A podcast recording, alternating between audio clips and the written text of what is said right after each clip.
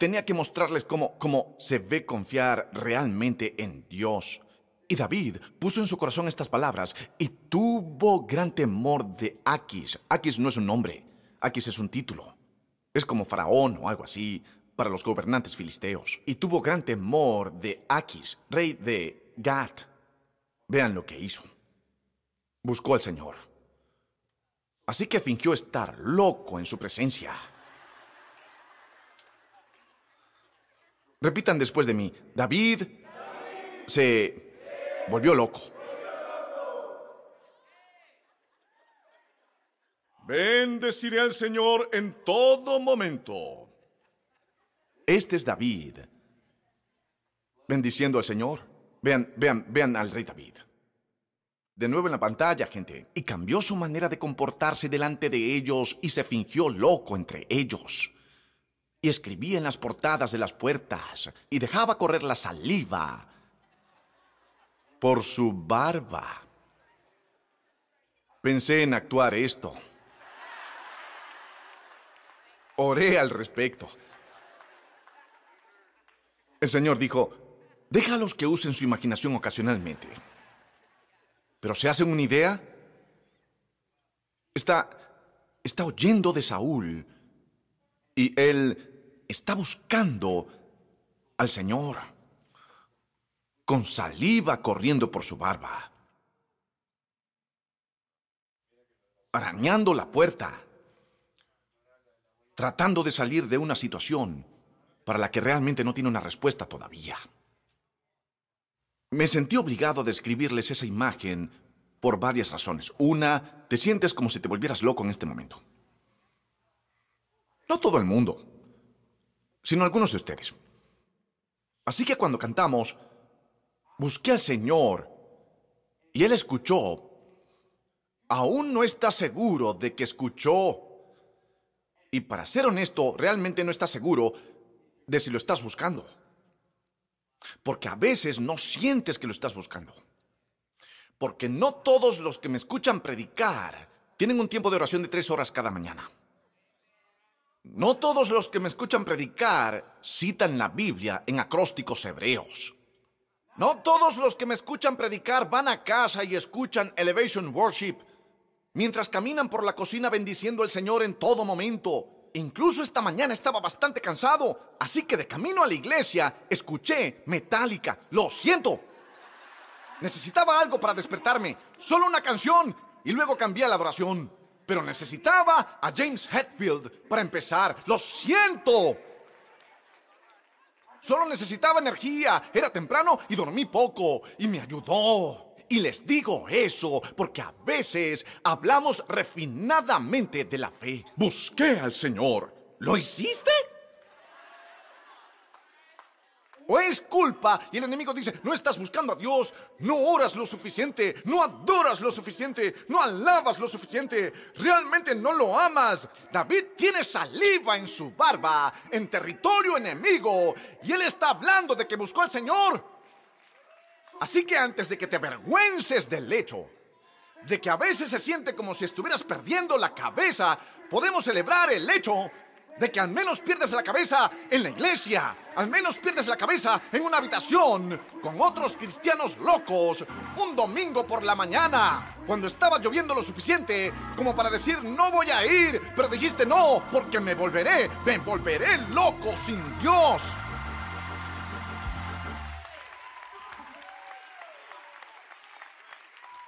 ¿No te gusta saberlo? Oh, oh. Dificultades técnicas intentan impedirme predicar hoy. Pero saben que a veces en mi vida he encontrado que es cuando soy el más descuidado,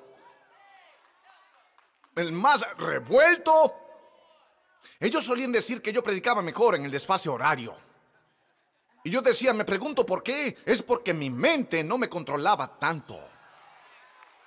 Porque yo solo dejaba que viniera del Espíritu. Y entonces me decían, bueno, solo deja que el Espíritu fluya a través de ti. Es más fácil decirlo que hacerlo. Y creo que buscar a Dios es como eso a veces. Porque la pregunta se convierte cuando decimos, busqué al Señor. ¿Qué significa la búsqueda. No significa solo que fui a la iglesia. No significa solo que canté una canción. No es cantar una canción. Tampoco significa que cité un versículo bíblico. No significa solo que haya deseado algo. No significa solo que haga una petición de oración. No significa solo que haya tenido un deseo. Significa algo muy diferente para David. Porque él escribió eso acerca de una situación donde la saliva corría por su barba y no tenía idea de lo que pasaría. Ahí es donde algunos están hoy. Y, y, cuando van a orar acerca de ello, realmente no sienten que obtienen una respuesta clara. Y hay algunas cosas que están cantando en Yo busqué al Señor y Él escuchó y Él contestó. Y hay otras cosas que están cantando en Yo busqué al Señor y espero que haya escuchado. Pero ahora mismo no veo ninguna evidencia que apoye la conclusión de que él me escuchó. Porque cuando Jesús estaba dormido en el barco y ellos dijeron, Maestro, ¿no te importa? Eso me hará saber que habrá momentos en mi vida donde pareciera que Él no me escucha. Y yo concluiré que a Él no le importa. Pero en algunos de estos espacios, tu búsqueda es definida por lo que haces en el espacio entre cuando lo buscas y cuando Él dice sí. Así que si están ahí hoy, y no es una situación bonita, el salmista quiere que sepas que uno de los salmos más hermosos en la Biblia vino de una de las situaciones más feas.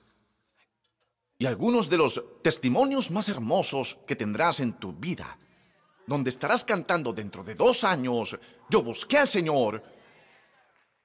Por allá en abril de 2023, estaba parado en la iglesia cantando, yo busqué al Señor, y lo estaba buscando, pero no podía verlo y estaba tanteando, pero no podía sentirlo. Y estaba estirando mis manos en fe, pero no lo sentía. Y lo busqué. Y había un espacio, para David había un espacio de siete años. ¿Escucharon lo que acabo de decir? No siete minutos, no siete meses, siete años que Saúl lo persiguió. Siete años que hizo su hogar en cuevas. Siete años que lidió con la depresión. Dices que David no estaba deprimido. Él bendijo al Señor en todo momento. Gracias a Dios tengo una Biblia y no solo tengo que seguir un pequeño versículo. Vean lo que David hizo una vez. Él, él corrió hacia el rey de Gad. Dejó que la saliva corriera por su barba y por eso el rey lo dejó ir. Un periodo de cinco años transcurrió. Saúl todavía lo persigue. Tres veces David tiene la oportunidad de tomar el asunto en sus propias manos y matar a Saúl, pero no lo hace porque confía en Dios. Tres veces él podría matarlo, pero no lo hace porque él dijo confío en Dios. Él no está diciendo confío en Dios, es decir, que nunca siento miedo. Él te dijo, tuve tanto miedo que me perturbó hasta mi centro. No fue un sentimiento de confianza, fue una decisión de confianza. Fue una decisión de seguir haciéndolo a la manera de Dios, a pesar de la evidencia de que el camino de Dios no estaba funcionando.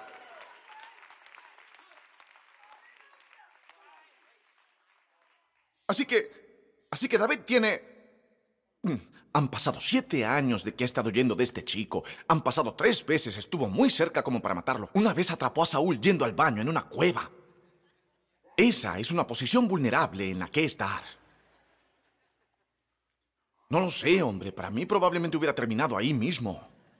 Si veo al rey que ha estado tratando de matarme y él está en el proceso de aliviarse a sí mismo, voy a relevarlo de sus deberes como rey y matarlo para que pueda obtener algún alivio de la situación, pero David dijo, confío en Dios.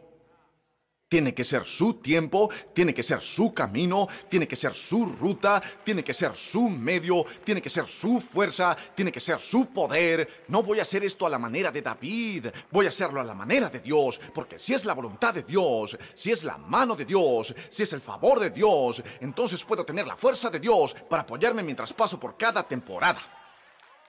Confío en Dios. Hablando de confianza ciega, estás en una cueva con el rey que está defecando mientras está tratando de decapitarte y tú tienes la oportunidad de matarlo, pero te alejas. Una vez le robó, le robó a Saúl su jarro de agua y su lanza solo para mostrarle que podía matarlo, pero no, déjame en paz. ¿Por qué sigues jugando conmigo? ¿Por qué sigues haciendo esto? Y Saúl le grita, le dice, le dice, "Oh, David, muchas gracias por perdonarme la vida."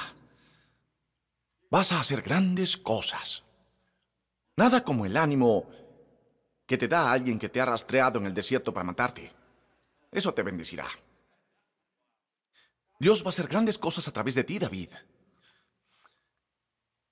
Y vean lo que la Biblia dice sobre David, que confía en Dios. Oigan, estoy tratando de traerlos a una conversación hoy para hacerles saber que esto de confiar en Dios es más complicado de lo que parece en la superficie.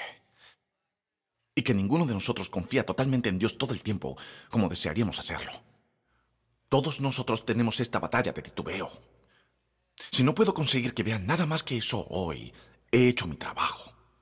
Porque cuando entras en esos momentos en los que alternas entre confiar en Dios y tener una...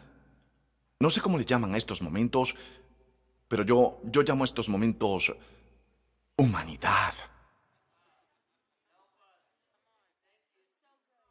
Ya no llamo a estos momentos momentos de debilidad, los llamo momentos de humanidad. Y no significan que no ame a Dios, y no significan que no confíe en Él. Pero estamos en un mundo donde tenemos que resolver las cosas paso a paso. Y la fe no siempre es elegante. No siempre voy a Dios a vuestro encuentro. No siempre tengo el coraje de la Biblia Reina Valera. A veces estoy atrapado en conflicto con esto o aquello, o lo otro. Bien, Dios tal vez es la opción C, así que David, solo quiero actualizarlos con lo que significa cuando él dice, busqué a Jehová, y él me oyó, y me libró de todos mis temores. Cuando Saúl le dijo a David después de siete años de que David huyera, él dijo, Dios va a hacer grandes cosas por medio de ti, David, eres mejor hombre que yo, gracias por no matarme. Vean lo que hizo David. 1 Samuel 27, versículo 1. Dijo luego David en su corazón, al fin seré muerto algún día por la mano de Saúl. Léanlo de nuevo. Él se dijo a sí mismo, Saúl va a matarme. El mismo sujeto que dijo, busqué a Jehová. Y la respuesta, pensó para sí mismo, voy a morir. ¿Qué has estado pensando para ti mismo? No he terminado con ese versículo, ponlo de nuevo en la pantalla. Ellos trataron de sacarme de esta escritura muy rápido. Quedémonos aquí un minuto. No me asusta el silencio incómodo, ¿y a ustedes? No me intimidan mirándome como si siempre buscaran al Señor. Yo sé que no. Yo sé que buscan algunas otras cosas también en algunos otros lugares. No me hagan profetizar o me pondré específico. El Señor me mostrará. Estarán buscando algo de comida en la despensa, comiendo por estrés en la noche, buscando algo de consuelo en algunos sitios web diferentes y otras cosas. Pero quiero que sepan algo acerca de todo eso. No lo digo para avergonzarlos, lo digo para mostrarles que el famoso David, David Barbabaviada, llegó a un punto de siete años de espera, donde se habló a sí mismo, al fin seré muerto algún día por la mano de Saúl. Y esta frase, oh Dios, esta es la razón por la que me paré aquí hoy. Es la razón por la que volé tarde y me levanté temprano y escuché Metallica para predicarles. No les gustó que escuchara Metallica. Po- podía ver que me juzgaban. No me importa. Busqué al Señor. Véanme, véanme, véanme, véanme. Dijo luego David en su corazón, al fin seré muerto algún día por la mano de Saúl. Bendeciré a Jehová en todo tiempo. Dijo David en su corazón, al fin seré muerto, su alabanza estará de continuo en mi boca. Es muy difícil que la alabanza esté de continuo en mi boca cuando este sujeto sigue tratando de matarme. Es muy difícil que la alabanza esté de continuo en mi boca cuando mi vida sigue yendo hacia atrás.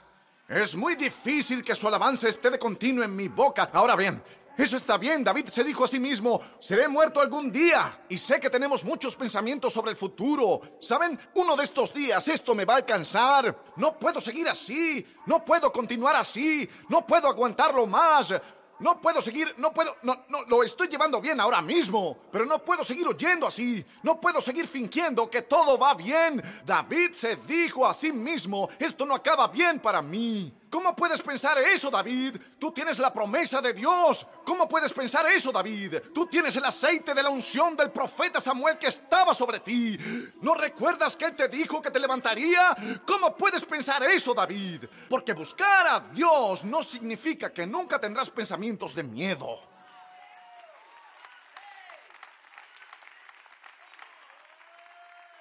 Buscar a Dios no significa que nunca sentirás que te estás volviendo loco.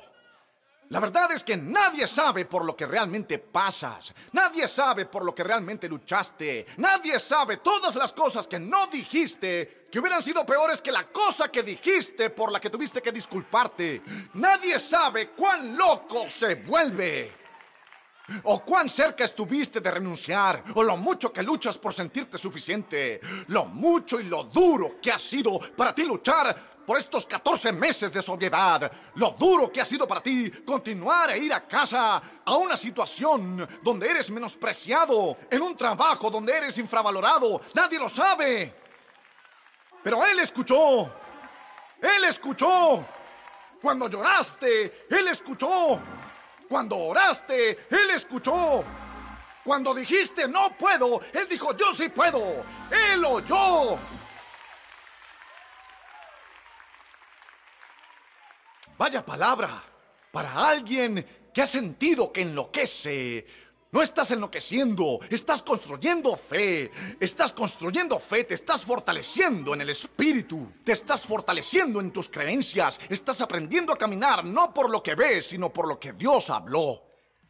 Gracias por ver el canal de YouTube de la Iglesia Elevation. No se conformen con esto, únanse a la IFAM, nuestra familia extendida en línea, y acompáñenos en vivo los domingos. Suscríbanse a este canal para no perderse un solo video o transmisión en vivo, y compartan con sus amigos. También pueden apoyar al ministerio haciendo clic en el botón Dar ahora para ayudarnos a alcanzar a las personas en todo el mundo para Jesucristo. Gracias por vernos, Dios los bendiga.